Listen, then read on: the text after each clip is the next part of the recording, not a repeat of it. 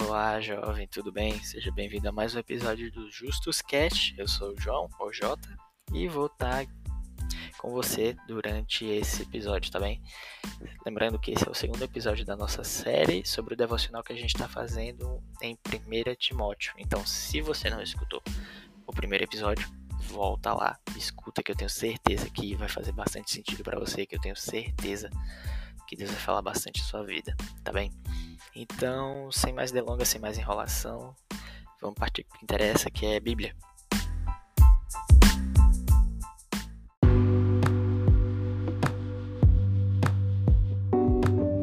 Primeiro Timóteo e os primeiros capítulos eles são capítulos bem práticos, principalmente o segundo, que é o que a gente vai falar aqui, porque ele fala de uma coisa bem prática e bem cotidiana que muitas vezes a gente não percebe que precisa ser cuidada, que tem instruções para aquilo, que é o culto e a oração.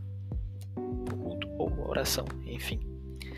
É, principalmente nos primeiros versículos, ele fala uma coisa para Timóteo, né, Paulo, muito interessante e que realmente fez muito sentido para mim.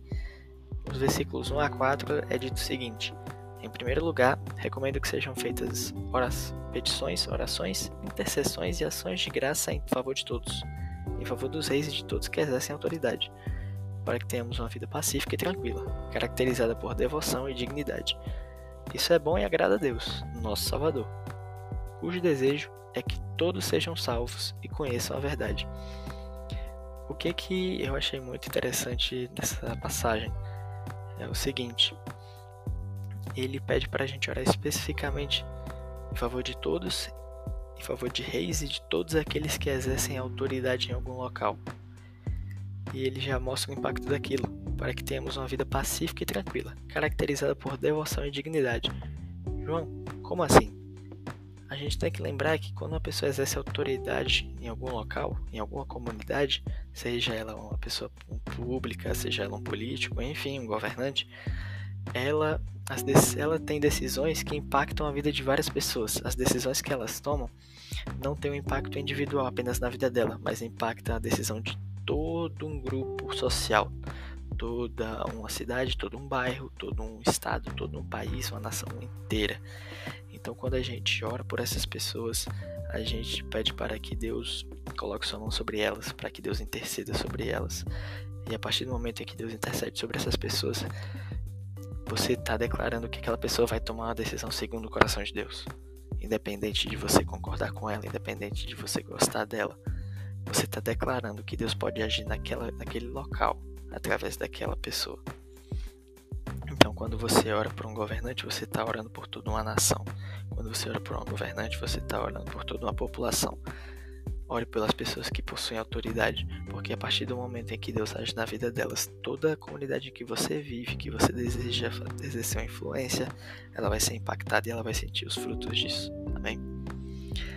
Seguindo no em 1 Timóteo 2, existe uma coisa bastante, bastante comum, mas que é bem.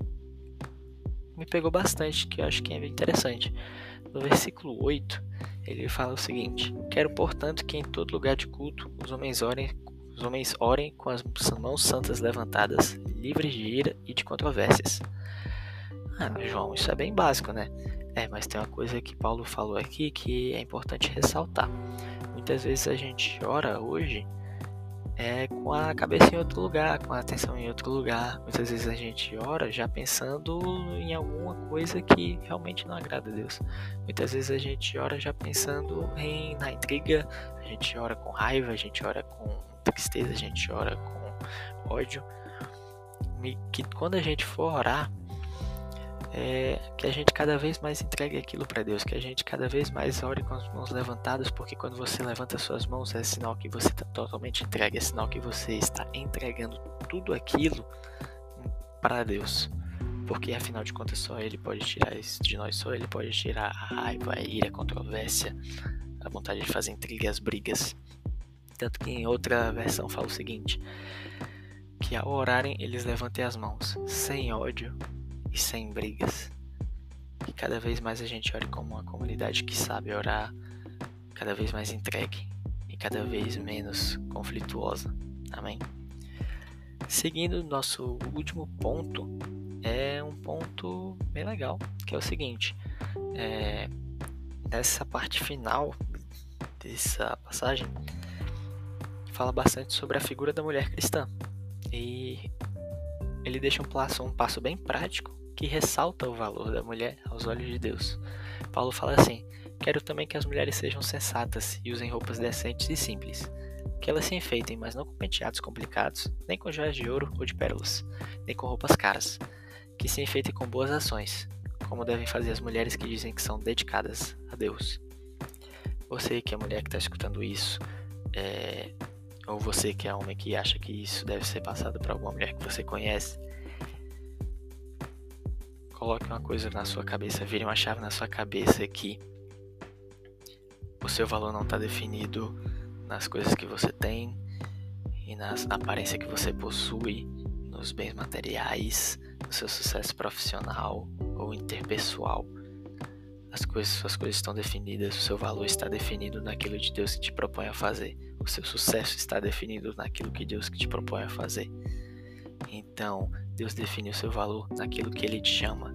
Deus define o valor naquilo que ele te chama para fazer e no que ele te chama para você ser. Ele te chama de filha amada, perdoada e chamada para fazer grandes coisas em nome dele. Então, se você é uma mulher que se diz dedicada a Deus, se vista do propósito, se vista da jornada que ele te faz trilhar e que essa é a coisa mais atraente que você pode ter. Amém?